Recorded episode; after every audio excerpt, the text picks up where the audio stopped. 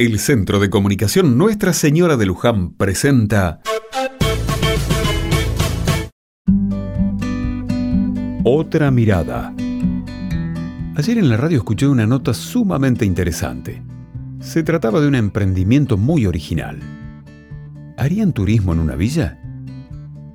En la ciudad de Buenos Aires, en el barrio Mujica, más conocido como Villa 31, los fines de semana se lleva adelante una actividad distinta a todas el barrio abre sus puertas y eso llama mucho la atención.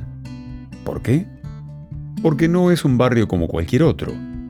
Es una comunidad que se fue haciendo y armando a partir de la necesidad y no de la planificación urbana.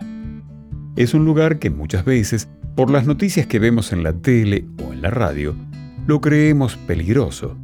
Lo estigmatizamos y le ponemos rótulos y valoraciones negativas.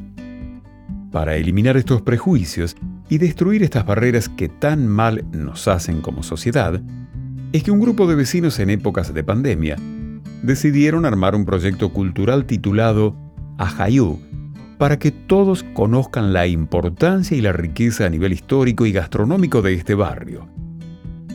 No fue fácil salir de los conceptos y prejuicios. Todos tenían preconceptos.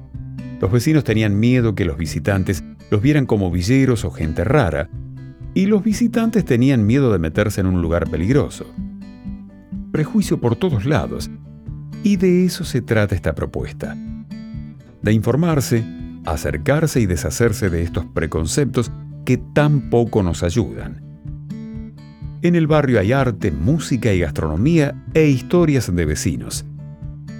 El proyecto es una fuente de trabajo para la comunidad, pero también es una propuesta que invita a pensar que, más allá del lugar donde vivimos, todos somos iguales y deberíamos ser así tratados. ¿No te parece?